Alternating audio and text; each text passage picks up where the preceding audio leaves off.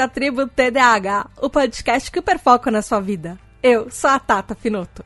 Esse é o podcast para você, que é desatento, hiperativo e impulsivo e deseja descobrir mais sobre o transtorno de déficit de atenção e hiperatividade.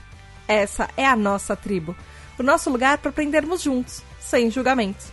Aqui também tem espaço para quem não é TDAH, mas quer nos entender melhor. Hoje nós vamos continuar a falar sobre TDAH, altas habilidades e superdotação então, vem entender como pessoas duplamente excepcionais podem ter mais dificuldade e diagnóstico tardio por serem inteligentes.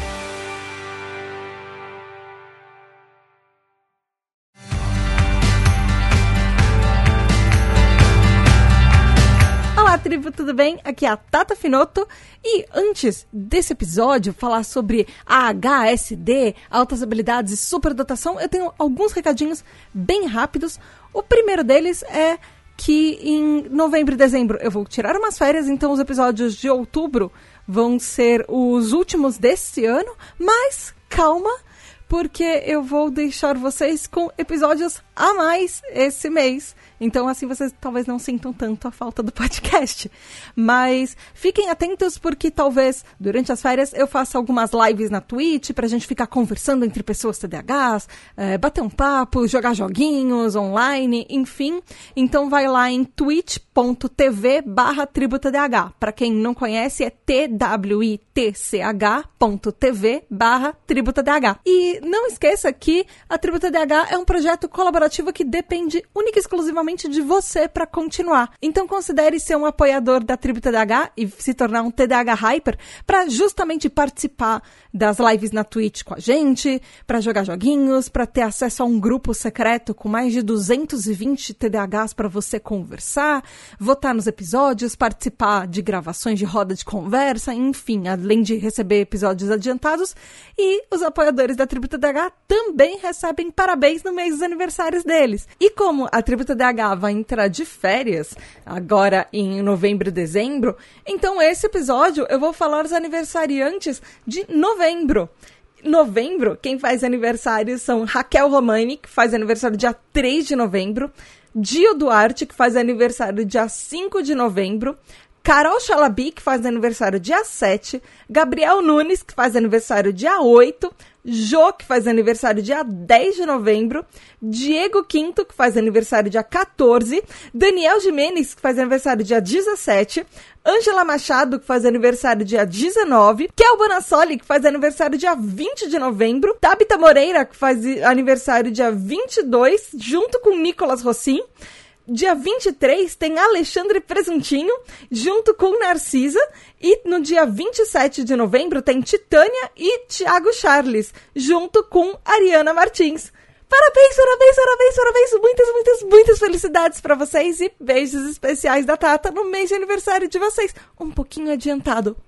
Beijos! Antes de começar o episódio propriamente, eu quero só avisar e lembrar que esse episódio tem três partes. Essa é a segunda parte, apesar de no título estar tá escrito parte 1, essa é a segunda parte do episódio. A primeira parte tem outro nome, que foi o episódio da Tribo TDH 86, o que são altas habilidades e superdotação AH/SD, que a gente falou sobre o que são essas altas habilidades e superdotação, se tem diferença, se não tem diferença, como você identifica isso, é, qual, é, qual a legislação sobre superdotação e altas habilidades no Brasil, porque nós temos leis e decretos nacionais sobre isso, é, o, a superdotação em si como uma neurodivergência. E hoje essa é a segunda parte, a continuação. Você consegue ouvir a partir desse episódio, mas talvez você perca algumas informações bem importantes que estão na, naquele primeiro episódio anterior, episódio 86. Então, se você não ouviu o anterior, para, volta lá, ouve e depois vem pra cá, eu tô te esperando. Mas se você já ouviu, nesse episódio, hoje a gente vai falar, esse episódio que é o Tributa DH, TDAH e Dupla Excepcionalidade, H barra SED, Altas Habilidades e Superdotação, parte 1, que é exatamente o que é essa dupla excepcionalidade, quais as semelhanças entre o TDAH e altas habilidades e superdotação, o que é essa superdotação no TDAH especificamente e o diagnóstico tardio, como isso acontece. E ainda vai ter uma última parte, que vai ser na semana que vem, que vai ser o episódio 88 da Tributa DH, que é o TDAH e dupla excepcionalidade, a HSD, altas habilidades de superdotação, parte 2, que vão ter os estudos científicos corroborando tudo que a gente falou nesses dois últimos episódios e as dicas para tanto para adultos quanto figuras parentais de crianças com altas habilidades de superdotação e TDAH, essa dupla excepcionalidade, eh, e também coordenadores escolares e professores, dicas do que fazer sobre isso também. Vamos finalmente para o episódio? Lembrando que algumas das coisas a gente já falou, pincelou, que eu já pincelei rapidinho isso, no episódio 2, lá no longínquo episódio 2 da tribo TDAH, que é TDAH e genialidade. Mas o que, que é essa dupla excepcionalidade que está no título do episódio, que eu citei rapidamente no episódio anterior. Dupla excepcionalidade é o nome dado para condições coexistentes, ou seja, uma pessoa que tem uma inteligência muito alta, acima da média, ou uma superdotação, ou altas habilidades, enfim, tudo junto, talvez, provavelmente, e ao mesmo tempo uma condição que faz com que essa, a, a pessoa tenha mais dificuldades desde a infância a performar como o que é esperado, por exemplo, na sociedade de uma pessoa extremamente inteligente ou com altas habilidades em alguma área. Então, o que acontece é que essa dupla excepcionalidade é como se fosse uma pessoa que estivesse no meio de uma competição de cabo de guerra. É como se seu, os seus bracinhos fossem a corda do cabo de guerra e, por um lado, tem a sua inteligência e as habilidades superiores te puxando para um lado, fazendo com que você é, consiga pular mais alto, ser mais inteligente, escalar montanhas maiores, dar passos maiores, é, metaforicamente, enfim, que você seja uma pessoa que se destaque muito ou pela inteligência ou em algum âmbito. E por outro lado, tem uma força te puxando para o lado oposto, fazendo com que você tenha mais dificuldades em diversos outros aspectos da sua vida que não são condizentes com o que é esperado por essa inteligência. Então, dupla excepcionalidade, uma pessoa que está no meio desse caminho de ser muito inteligente, mas às vezes esquecer coisas muito estúpidas, muito idiotas, ter um comportamento. Assim, a gente acha que é muito estúpido, muito idiota, que a gente achou que a gente esqueceu, as outras pessoas provavelmente às vezes não, mas a gente fica com essa sensação uh, que isso torna tudo muito confuso uh, na vida, no ambiente escolar, porque, por exemplo, uh, os pais, os professores, as figuras parentais, geralmente são pessoas que ouvem: nossa, você tem tanto potencial, você é tão inteligente, mas você não consegue e fica exatamente nesse meio de caminho, porque muitas vezes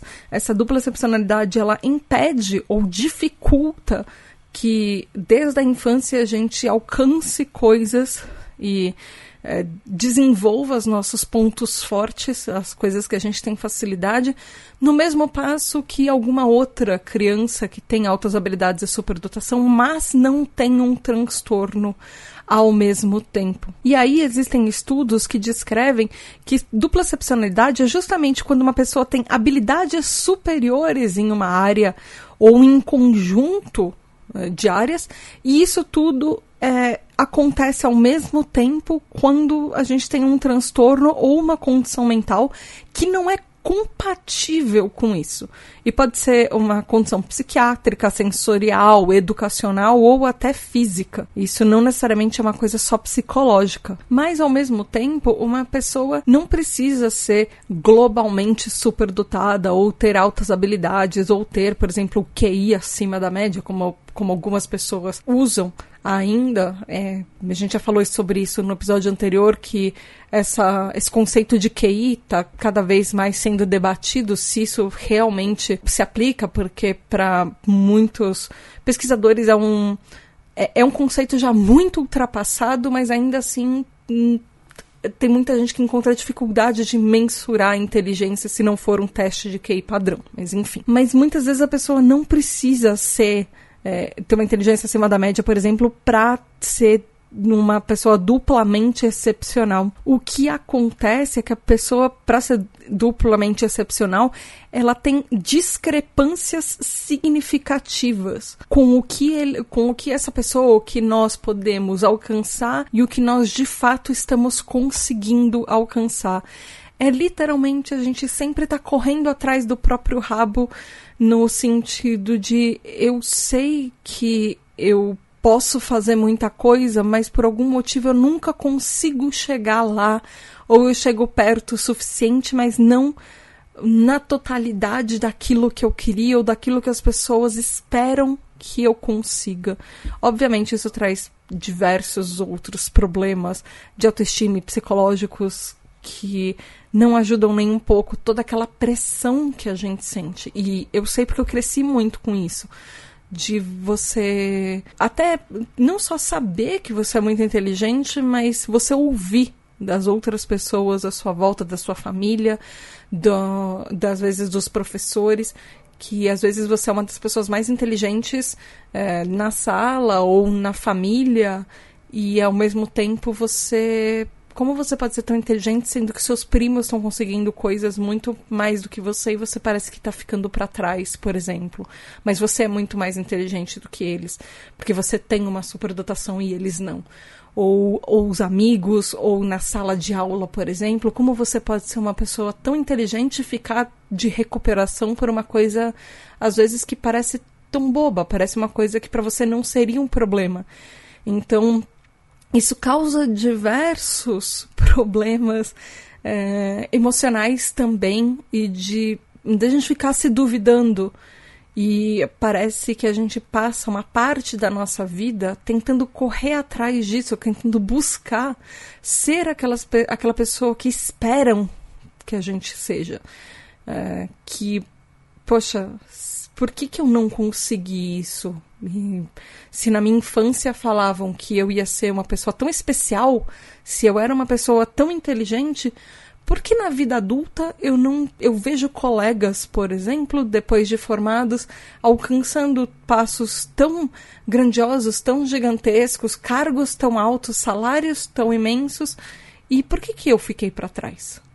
E é uma dúvida constante, é uma dúvida. É um tipo de relato extremamente comum da decepção com você mesmo, de o que deu errado, o que aconteceu que não era para ter acontecido, porque se, se eu sou inteligente, por que, que por que, que não as coisas não funcionaram como teoricamente elas deveriam funcionar? Muitas vezes isso acontece porque, ao contrário de pessoas neurotípicas, pessoas duplamente excepcionais, sendo uma pessoa com altas habilidades e superdotação e algum transtorno, como por exemplo o TDAH, têm mais dificuldades e até lutam mais para algumas coisas, por exemplo, escrever os pensamentos no papel e organizar a mente para o que, que precisa fazer, ou às vezes tem dificuldades com cálculos e erra algumas coisas na parte uh, da matemática, na parte dos cálculos, às vezes até a parte de mensurar uh, o tempo para fazer alguma coisa na, na expectativa certa, ou se organizar de alguma forma, seguir o passo a passo e as instruções do que precisa ser feito. Então, coisas muito comuns que acontecem, por exemplo, com uma pessoa que é duplamente excepcional, são algumas características que elas são até bem específicas, que até são muito similares com o TDAH, que é, por exemplo, uma inconstância no desempenho acadêmico. Às vezes a pessoa tá muito bem, às vezes ela tá muito mal, às vezes ela vai muito bem em uma matéria e em outra ela despenca as notas absurdamente, ou tem uma maior facilidade de uh, adquirir os novos conhecimentos comparado apenas com uma pessoa que só é TDAH, por exemplo. Você pega duas pessoas TDAHs, uma com altas habilidades e outra não, às vezes a pessoa com altas habilidades e superdotação, ela entende e aprende muito mais rápido do que uma pessoa que só é TDAH, por exemplo. Além disso, TDAH e altas habilidades e superdotação, o HSD, que é a sigla, tem outros pontos em comum. Por exemplo, Impulsividade pode acontecer tanto em pessoas TDAHs quanto pessoas com altas habilidades e superdotação. Essa uma fala mais rápida, uma pessoa que parece que está a mil por hora quando ela fala, é, ou tem uma alta sensibilidade a estímulos do ambiente, essa parte sensorial pode ser um pouco mais aflorada também. Como eu falei no episódio anterior, altas habilidades e superdotação é sim uma neurodivergência, então isso vão ter impactos é, de funcionamento cerebral diverso. E são algumas coisas que TDAH tem em comum. Por exemplo, é, tendência a se sentir entediado em ambientes com pouco estímulo. A gente sabe que quando a gente é TDAH, se uma coisa é meio chata, é meio enfadonha, a gente Hoje a gente já sabe, por exemplo, quando você é criança, você já sabe aquela matéria, ou você está no meio de uma reunião, as pessoas começam a devagar muito, você se perde no meio do caminho, você começa a ficar entediado e fazer, procurar outras coisas para fazer que te estimulem mais, por exemplo. A, a curiosidade aguçada, a dificuldade de adaptação, é uma coisa bem comum nos dois. Às vezes, pessoas que podem apresentar um comportamento que é, é julgado e, é, e tido como as outras pessoas como um comportamento, entre todas as aspas, comportamento difícil, ou e também assim tanto TDAHs quanto pessoas com altas habilidades de superdotação têm mais criatividade. Então isso são coisas que não necessariamente uma pessoa TDAH é, precisa ter dupla excepcionalidade para ter essa, essa lista. E não necessariamente uma pessoa só com altas habilidades precisa ser TDAH também para ter esses pontos em comum. E aí o que acontece quando a gente tem essa dupla excepcionalidade, tem essas duas condições, o TDAH e as altas habilidades de superdotação, geralmente tem um desempenho criativo ainda mais elevado, é, é muito, é potencializa essa criatividade. O pensamento fica mais aguçado do que se tivesse apenas um ou outro, por exemplo. E a desatenção pode acontecer ainda mais uh, em situações que não desafiam a gente no mesmo nível de conhecimento pessoal. Então, por exemplo, uma pessoa TDAH que já é desatenta, quando ela está distraída porque ela não está se sentindo estimulada ela vai ser, ela pode ser ainda mais distraída porque ela simplesmente não está ligando para aquilo que não não estimula ela. Então aquela conversa chata, enfadonha que as pessoas estão lá blá blá blá blá blá blá blá blá e você fica se sente olhando pro horizonte pensando, ai, como seria bom se eu tivesse um barquinho e fosse velejar no céu, por exemplo, velejar nas nuvens e começar a inventar coisas na sua cabeça e se distrair, pensar em outras coisas. Porque ah, você às vezes não está presente naquela situação que não tá te, te estimulando, te trazendo alguma coisa nova, te despertando qualquer forma de interesse. E nisso tem uma frase muito legal do Dr. Russell Barkley, é, que a frase original é assim: ADHD is not a problem with knowing what to do, it is a problem with doing what you know. O que a gente pode traduzir para alguma coisa do tipo: o TDAH não é um problema de saber o que fazer, mas é um problema de fazer o que você já sabe, colocar em prática aquilo que você já sabe. Então, se uma pessoa, se uma criança ou um adulto tem algum ponto forte, alguma é, alguma coisa que ela se destaca muito em qualquer área, ela pode sim ser considerada como uma criança com altas habilidades e superdotação. E se, como eu falei antes, se ela também tem TDAH, além disso, ela pode ser uma pessoa, du ela é na verdade, uma pessoa duplamente excepcional, tanto em habilidades verbais, habilidades não verbais, o raciocínio fluido ou um pensamento visual espacial, por exemplo. Mas o que acontece é que muitas vezes é, figuras parentais e professores não conseguem entender que uma criança na fase escolar, por exemplo, pode ser superdotada e ao mesmo tempo ter uma dificuldade de alguma forma que impacta no aprendizado. Então, tanto adolescentes quanto crianças que são duplamente excepcionais, geralmente são marcadas por terem apresentarem algum tipo de dificuldade nas escolas. Ou seja, não significa que se você repetiu de ano ou você ficava de recuperação, você não pode ser uma pessoa superdotada ou não pode ter altas habilidades. muitas vezes pode acontecer sim. Uma pessoa que tem altas habilidades e superdotação que repetiu várias vezes de ano ou que ficava toda hora de recuperação.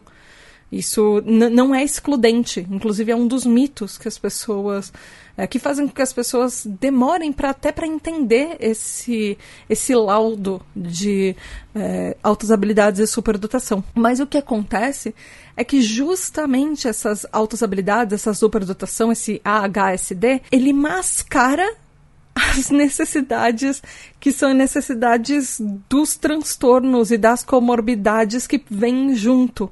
Então, essas, essas acomodações, muitas vezes acomodações acadêmicas que uma criança ou um adolescente precisa com, quando tem TDAH, quando tem autismo, quando tem um transtorno de aprendizado, por exemplo, dislexia, uh, ou, por exemplo, descalculia, disgrafia, eles não, às vezes eles não são levados em consideração ou o que não é levado em consideração é, são as altas habilidades e superdotação.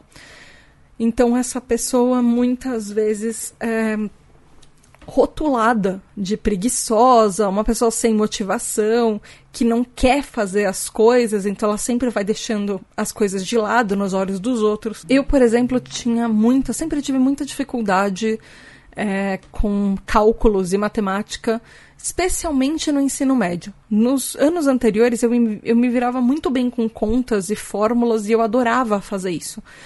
Mas acontecia que eu perdia números no meio do caminho, eu comia linhas de cálculo e eu, por causa da minha distração em hora de prova, eu, eu perdia muita coisa de informações e números nas minhas provas. Só que isso virou um problema real no meu ensino médio, por exemplo. Então, enquanto eu, por exemplo, gabaritava provas de história, português, redação, que eram matérias que eu era muito boa, eu passava, a partir do, do começo do ensino médio, eu passava quase todos os trimestres, ou enfim, de recuperação de matemática. E aí começou entrou física também então era matemática e física eu podia contar que eu estava em recuperação. Em compensação outras matérias que envolviam linguagens ou um ensino que eu gostava mais, por exemplo, história, que tem um pouco a ver com essa parte de comunicação, você entender como as coisas funcionaram, qual é a linha do tempo dos acontecimentos, entender como que o passado funcionava para como ele reflete hoje, eram coisas que eu amava. Então eu me dava muito bem nisso. Em compensação, outras matérias, eu ouvia muito que eu era preguiçosa, que se eu quisesse eu eu entendi aquela matéria, mas eu só não estava entendendo porque eu não queria. Mas não, eu tinha reais dificuldades com matemática e física. E na parte. Eu adorava química, mas a partir do momento que química entrou cálculo, eu comecei a ir muito mal. O resto de química, eu sabia todas as nomenclaturas. Tem nomenclaturas de química de. É, de fórmulas, por exemplo é, que eu sei até hoje, mas a partir do momento que entrava cálculo, eu me perdia completamente na matéria e ficava de recuperação. E não é porque eu não queria aprender, não é porque eu não tinha interesse. A parte de física, por exemplo, que mostrava os fenômenos naturais, fenômenos de espelho, como aquilo acontecia, Uh, impacto. Eu amava entender como aquilo tudo funcionava, mas o cálculo nossa, até hoje, não me peça para fazer cálculo se eu não tiver uma calculadora perto. Eu vou pedir para alguma outra pessoa fazer a conta por mim. E isso tudo faz muito com que pessoas duplamente excepcionais, tanto na infância quanto na adolescência e vida adulta, muitas vezes se sintam burros ou se sintam ou sintam que eles não que as pessoas não são capazes uh, muito até por causa de um reflexo de como foi a vida acadêmica achar que você não é capaz, que você é, tentava as coisas, ou porque você era meio que odiado por os professores, ou os professores achavam, eles não te davam crédito suficiente, isso acontece, isso é, tem efeitos para a vida inteira e pode ser uma coisa bem devastadora. É, quando você é inteligente, às vezes você sabe disso, ou às vezes você não se dá crédito, porque as pessoas à sua volta acham que você não é inteligente porque você não vai bem nas matérias da escola e que você acha e de repente sabe, ou você ouve que você tem potencial, mas você nunca consegue chegar nesse tal desse potencial, o que seria isso que as pessoas esperam tanto da gente e a gente parece que nunca vai chegar lá. Então, ou, ou o contrário, as pessoas só desistiram de você porque não consideraram a sua inteligência e de repente você descobre que, nossa, a vida inteira você era superdotado, você tem altas habilidades e nunca te deram crédito por isso. Às vezes você cresceu não se dando crédito porque ninguém mais acreditava em você. E isso causa uma maior ansiedade, especialmente no quesito de manter sucesso e alcançar sucesso. Essa, esse conceito tão intangível parece que está sempre fora do nosso alcance, o que é esse sucesso, e quando você acha que você alcançou, sempre vai ter alguém com mais sucesso que parece que você tem que. Se você escalou uma montanha, parece que tem uma montanha ainda maior olhando para o lado, e você vai ter que escalar aquela outra também, que é ainda mais alta. Então, o que acontece é que pessoas com TDAH que têm a HSD, às vezes uh, a gente não sabe especialmente quando a gente tem um transtorno, se a gente vai conseguir repetir amanhã o que a gente fez e deu certo hoje. Porque muitas vezes deu certo hoje não significa que deu certo ontem, e muito menos que isso vai ser um reflexo que amanhã vai ser um dia tranquilo e a gente vai conseguir fazer aquilo de novo. Então existe toda essa tensão de viver exatamente naquele momento, porque Hoje foi um dia bom, não necessariamente todos os outros dias dessa semana, ou desse mês, ou desse semestre, ou desse ano também vão ser bons. E muitas vezes isso acontece até porque a gente não entende também como a gente conseguiu fazer aquilo bem feito e ter sucesso naquilo que a gente fez que deu certo. Porque a gente não sente que a gente vai ser capaz de repetir essa performance boa, que a gente vai ser conseguir ter essa habilidade de fazer duas vezes seguidas. Por exemplo, eu vejo muito programas gastronômicos e aí as pessoas falam que a diferença entre você cozinhar na sua casa e você ser um chefe é você fazer sempre as mesmas receitas do jeito certo e tendo sempre o mesmo sabor em todas elas. Não é do tipo você fez uma macarronada um dia e ela ficou gostosa, mas eu fiz uma macarronada durante três anos seguidos e elas ficaram sempre gostosas, sempre com o mesmo sabor, sendo que uma não ficou mais salgada e a outra ficou mais sem sal. E esse é o grande problema de dupla excepcionalidade quando a gente tem altas habilidades de superdotação e TDAH. É fazer 50 macarronadas e cada macarronada vai ter um gosto diferente. Vão ter algumas com muito sal, outras completamente sem sal. Uma vai ser a receita certa, outra você esqueceu do macarrão e aí você usou alguma outra coisa para substituir. A outra você esqueceu que você não tinha manteiga em casa e poxa, gente, se você parou a macarronada no meio do caminho porque você foi comprar a, a manteiga na, no mercadinho da esquina e aí você voltou e você queimou a panela. E é essa é a entre todas as aspas, a aventura do TDAH de nunca saber qual, qual vai ser a coisa que pode dar errado hoje. Então parece que a gente tem sempre essa expectativa quando você tem é, altas habilidades de superdotação junto com o TDAH de tentar prever Murphy, de tentar ficar tão ansioso que a gente acha, a gente consegue pensar em tudo absolutamente tudo que pode dar errado e tentar verificar diversas vezes se a gente tem tudo que a gente precisa para conseguir tentar repetir o resultado bom do dia que a gente deu certo. E aí vem um, um ponto de quando um TDAH que é, tem HSD, uh, a gente trava às vezes a gente se sente sobrecarregado, a gente se sente sufocado até por alguma coisa com muito mais facilidade do que outras pessoas à nossa volta. Às vezes a gente só desliga. Tem aquele, uh, aquele termo do shutdown que dá muito bem para a gente traduzir como o piripaque do Chaves. A gente só dá um piripaque, a gente desliga completamente. É como se nós ficássemos fora de sistema. E a gente não consegue mais pensar em nada ou fazer nada, a gente só, só não consegue mais a partir daquele ponto. E tem um nome isso, chama emotional flooding, que seria uma inundação emocional ou um sufocamento emocional, que ele acontece quando a, a nossa memória de trabalho tem certos problemas, tem certas questões que são um impacto direto do TDAH nisso. E, e o TDAH ele faz com que é, momentaneamente essas emoções se tornem tão fortes que parece que o nosso cérebro é inundado com elas, é, fica sobrecarregado e fica tão intenso que a gente só não consegue mais, a gente não consegue mais funcionar e pensar e sentir. A gente. É como se a gente parasse e travasse completamente naquele momento. E isso acontece também por altas habilidades e superdotação tem uma intensidade mais à flor da pele, é uma intensidade que ela não é usual.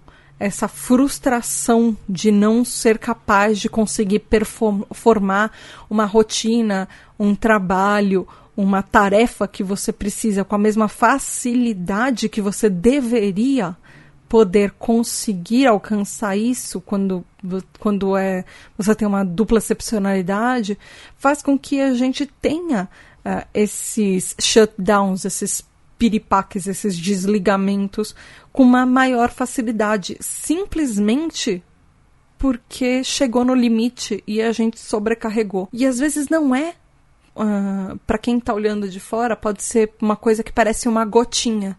Mas para a gente não é a gotinha, não foi aquele negocinho pequenininho que alguém falou que fez com que a gente tivesse esse shutdown, que fez com que a gente tivesse o piripaque do Chaves.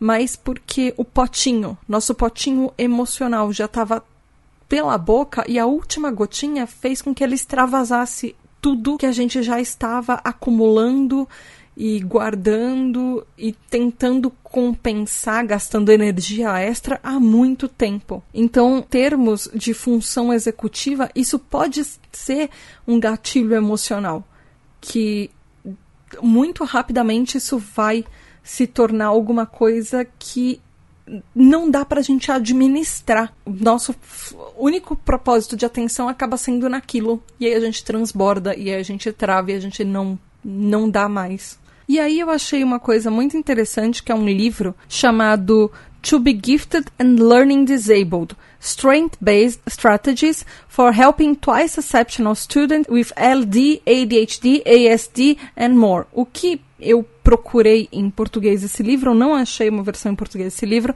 O nome daria para a gente traduzir como alguma coisa do tipo é, ser superdotado e ter uma deficiência de aprendizagem a estratégias baseadas em força, na, nas fortitudes, para ajudar alunos uh, duplamente excepcionais com transtorno de aprendizagem, TDAH, TEA e muito mais.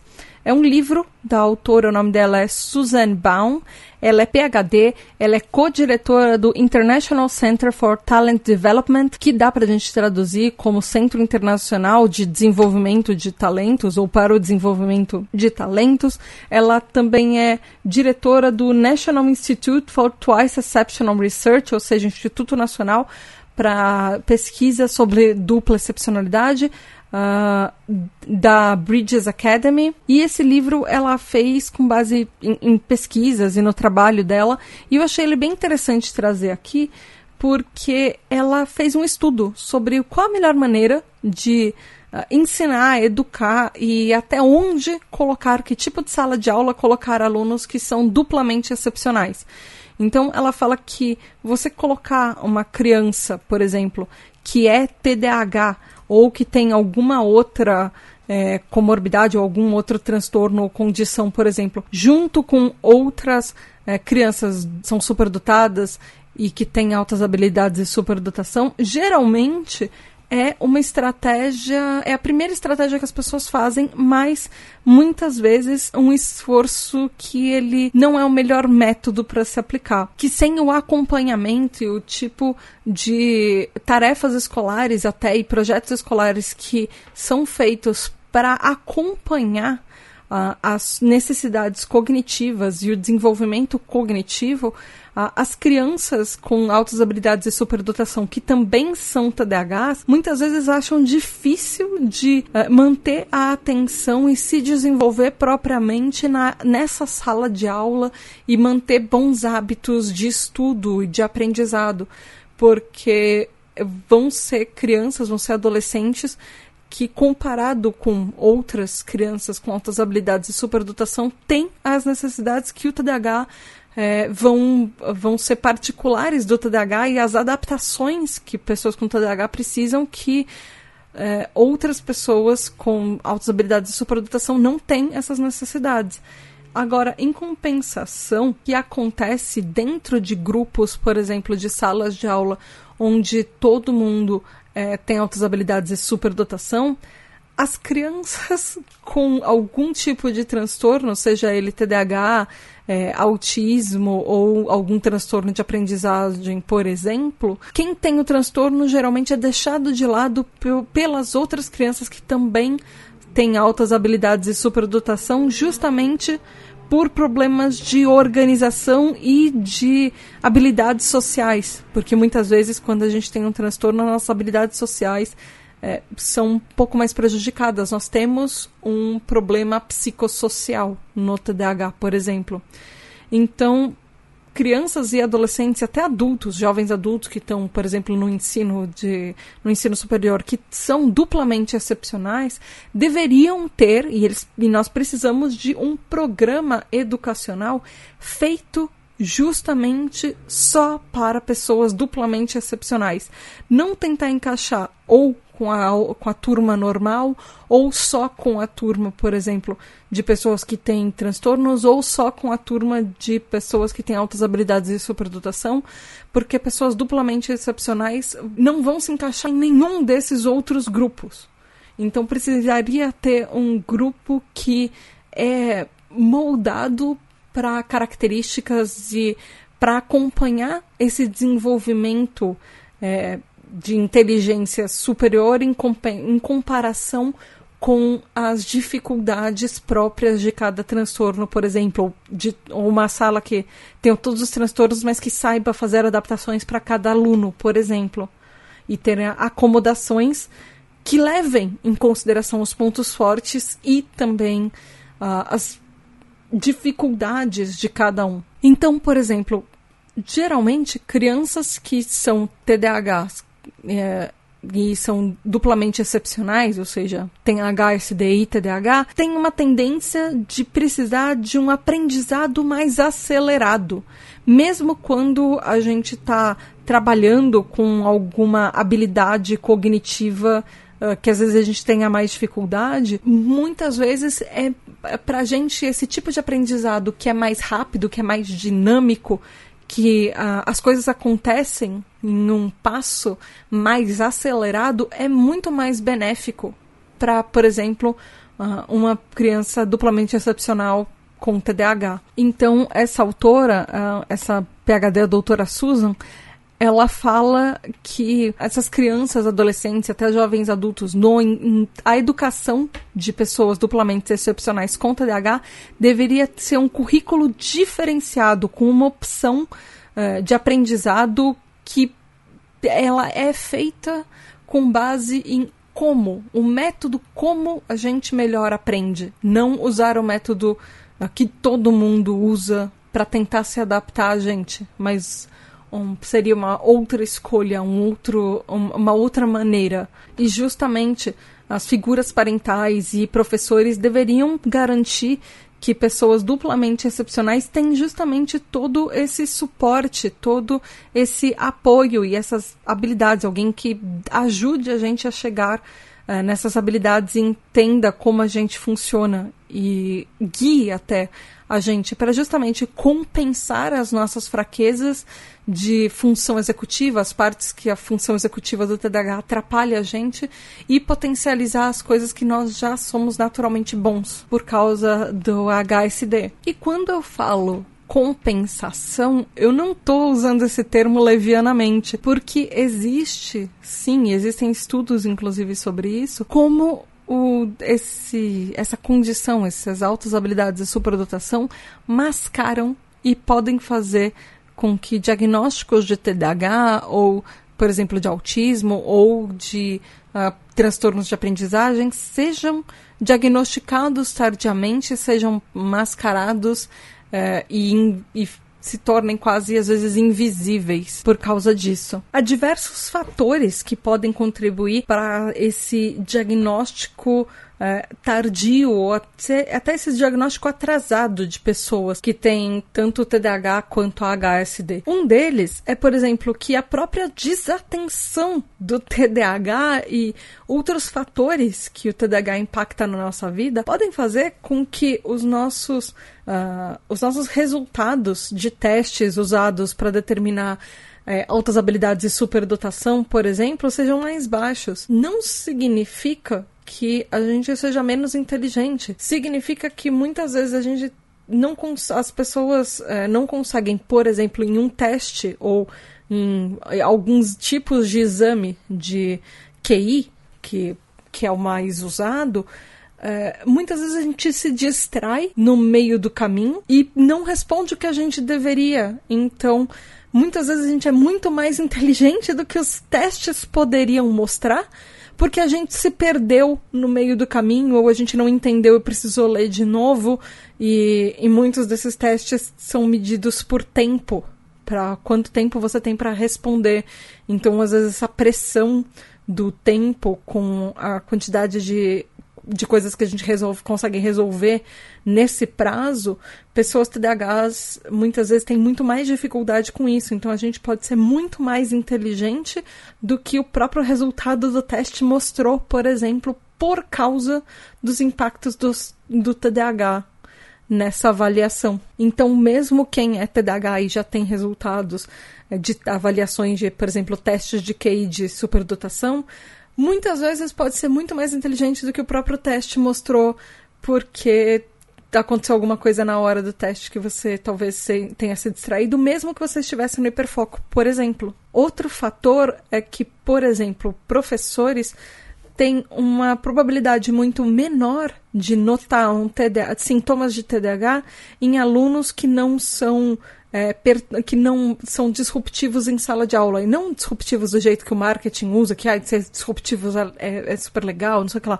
Não, no, no sentido de dos alunos que não estão tacando fogo literalmente na sala de aula e não estão perturbando a sala. Então, os alunos mais quietos tendem a passar desapercebido quando são TDAHs, por exemplo, aqueles que são predominantemente desatentos, por exemplo. Outro fator que é muito comum, inclusive, é que as figuras parentais tendem a negar ou duvidar muito mais do diagnóstico de TDAH quando eles sabem que, a, que o filho é muito inteligente ou quando eles sabem que de repente a criança já teve um parecer de superdotação e altas habilidades.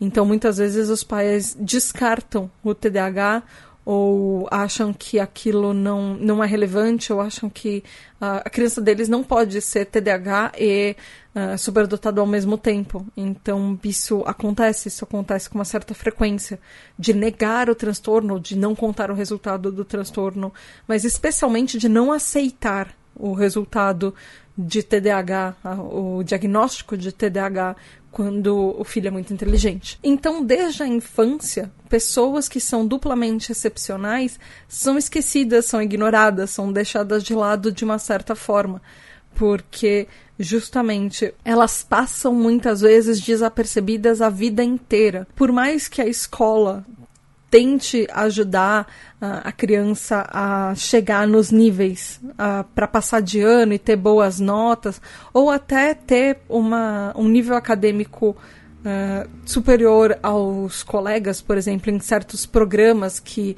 incentivam certas áreas de habilidade, de altas habilidades, por exemplo, muitas vezes as pessoas duplamente excepcionais não estão no mesmo nível, apesar de, dos desafios que eles completam.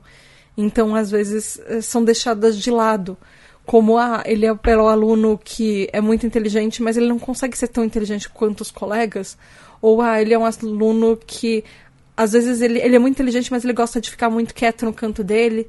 Então, isso uh, são pessoas que são deixadas de lado.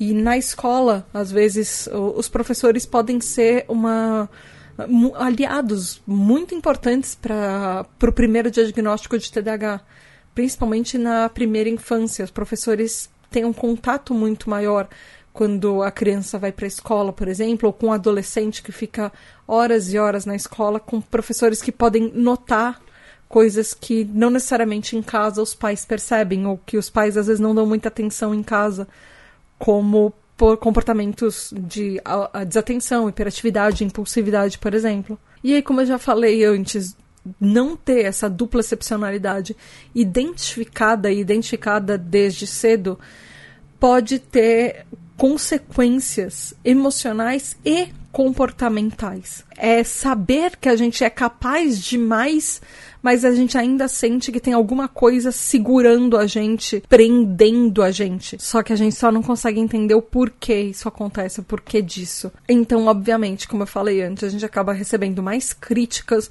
a, autoestima é abalada. E às vezes uh, não só tem a gente acaba tendo experiências com depressão e ansiedade, mas também a, essa pressão pode fazer com que muitas vezes a gente tenha comportamentos explosivos. E, e só largue tudo, deixe tudo de lado, porque se as pessoas acham que a gente já não está tentando o suficiente mesmo, por mais, é, por mais inteligente que a gente seja, então se de repente você só desistir de tentar, eles, se alguém acha que você já não está tentando, se você desistir não vai fazer diferença, não é mesmo? Então muitas vezes a gente é levado por essa linha de raciocínio e a gente só deixa as coisas de lado. Uh, e, e isso acaba, obviamente, sendo prejudicial para a gente. Às vezes tem rampantes explosivos de raiva ou uh, essa hipersensibilidade emocional mais aflorada de sentir que você está preso e sufocado e tem vontade de chorar, porque por mais que você faça as coisas, parece que nunca é suficiente. Então, isso tem consequências muito, muito fortes pra gente. Essa frustração, essa desregulação comportamental e emocional atinge a gente de uma forma bem peculiar. Uh, pode agravar ainda mais a própria desregulação emocional do próprio TDAH, por exemplo. Tem um fator nisso também. Inclusive, um diagnóstico que pode acontecer, por exemplo, é de, é de transtorno opositor desafiador. O TOD, por exemplo, que a pessoa fica tão frustrada que parece que uh, ela está só fazendo birra, criança, por exemplo, e parece que ela a, age de forma a sempre se opor ao que os professores e as figuras parentais estão querendo que ela faça.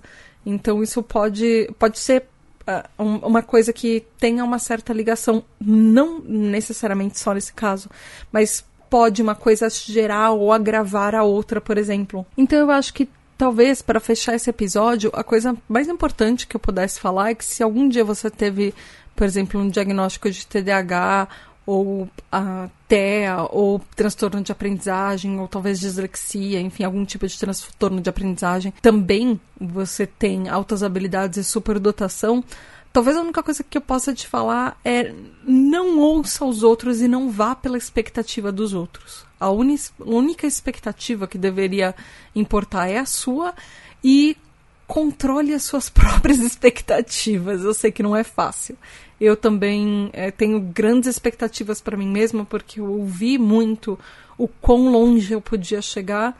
E depois de muita terapia, depois de é, tentar me perdoar muito por não chegar onde eu deveria e parar de me comparar com os meus colegas.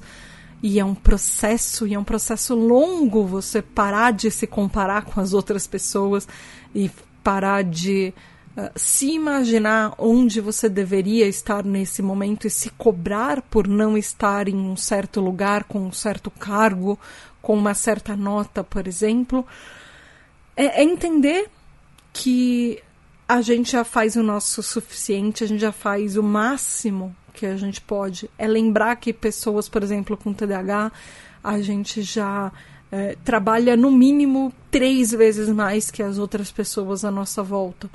Uh, e se a gente, por exemplo, é duplamente excepcional, por mais inteligente que a gente seja, por mais, é, por melhor que a gente seja em algum, em algum âmbito, em algum, uh, alguma coisa que a gente gosta, que a gente faz muito bem, alguma habilidade que a gente tenha que seja uma super habilidade, mesmo assim ainda tem os impactos do TDAH. Então a gente se perdoar por isso, a gente se entender nisso e tentar perceber que o que a gente conseguiu tá bom, pode melhorar, mas o que, que a gente pode fazer concretamente para talvez melhorar? E não se cobrar coisas que são inatingíveis, que podem ser. Uh, você pode atingir, alcançar aquilo, um, por exemplo, porque você vê outras pessoas alcançando, mas não se coloca frustrações e tenta toda vez que você não conseguiu alguma coisa se culpar demais às vezes é bom a gente olhar, parar e olhar tudo que a gente já conquistou até agora e falar: nossa, eu, talvez eu nem imaginasse que eu pudesse ter conquistado isso. Talvez eu nem soubesse que eu fosse capaz de fazer tudo isso. Mas olha que legal, olha o que eu conquistei. E comemorar isso, comemorar cada passo de, de cada pequena conquista que a gente conseguiu, porque elas são frutos de muitos sacrifícios que a gente fez pelo meio do caminho, de muitas frustrações que a gente passou pelo meio do caminho, e ao invés de só conseguir alguma conquista e já tá de olho na próxima, porque eu consegui isso, mas eu não consegui aquilo, aquilo, aquilo, aquilo outro.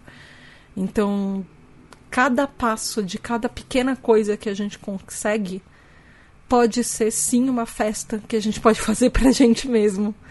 E e eu acho que é uma das coisas mais importantes. Porque seja você uma pessoa é, com TDAH e altas habilidades de superdotação, duplamente excepcional, enfim, ou uma pessoa só com TDAH, a gente sabe que ter um transtorno, ter uma condição, de qualquer forma, já é difícil e já, já torna as coisas. Uh, só o fato de a gente levantar da cama às vezes é uma conquista, porque muitas vezes o fato só levantar da cama, às vezes às vezes é muito, muito difícil só fazer isso. Então, vão ter dias bons, vão ter dias ruins. E tá tudo bem se tiverem dias ruins. A gente pode se ajudar e, e só deixar aquele dia ruim de lado. E se não deu certo hoje, a gente pode tentar amanhã.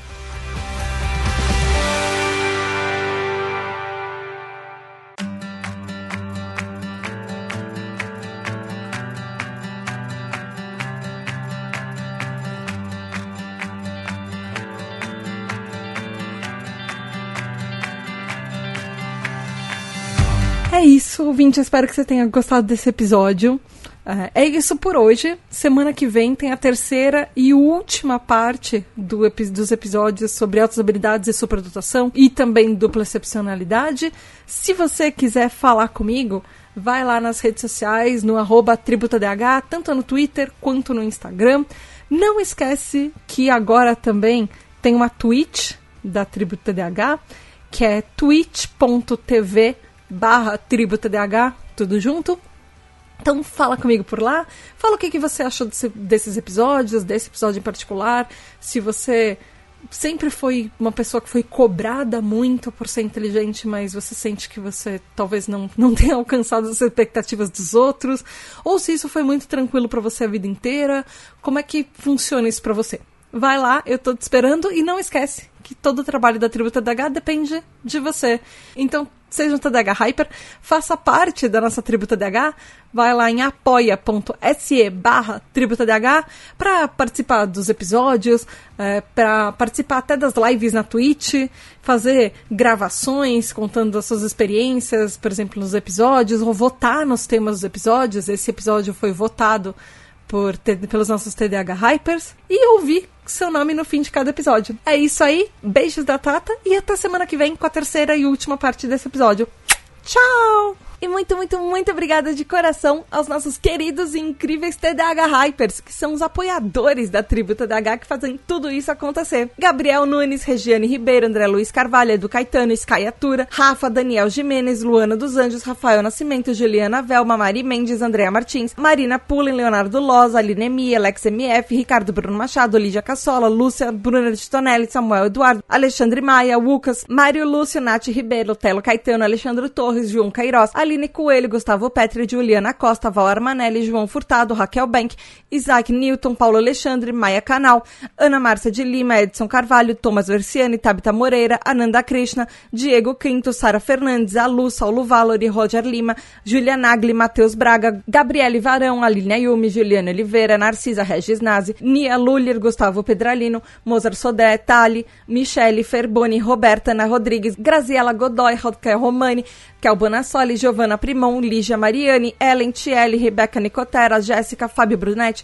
Júnior Zaya, Caroline Duarte, Rodrigo Nowak, Rafael Pinheiro, Paulo Augusto, Marta Martins, Caio Ivo, Cássio Plácido, Maria Lúcia, Fernanda Tavares, Sabrina de Souza, Marcelo Fragoso, Marcos França, Ellen Gouveia, Maria Guizo, Diego Fiuza, Bernardo Ouro Preto, Matheus Rocha, Felipe de Moraes, Bruno Rezende, Bruno Correia, Luiz Henrique Duarte, Antônio Souza, André Barcelos, Lincoln Amauri, Rafael Pereira, Lucas Alves, Rodrigo Santana, Marilda, Titânia, Ravenata, Thaís Lobo, Nicolas Rossim, Eliane Padilha, Gabriel, Talita, Jackson Luiz, Adalton Silva, Natália Alian, Biscoito Bolacha, ela, Jean Luca, Ana Tereza, Daniela, Caio Geraldini, Sofia Lopes, Gielson, Clarice Arteiro, Letícia, Raquel Lousada, Marcele, Marco Aurélio, Fernanda Lopes, Nath, Roger Delboni, Paula Simões, Giovana, Zé, Rafael, Fernando, Fábio Coutinho, Eric Mota, Ian, Marcos Antônio, Rodrigo, Mônica Becker, Tai, Walter, Mariana Causado, Cecília Costa, Miguel Vitor, Rafael Minato, Humberto Miranda, Maju, Lexo, Gabriel Alberto, Felipe Viveiros, Sandra Tomi, Vinícius Caldas, Giovanna Heloise, Milena Pauli, Sara Campos, Carolina Condé,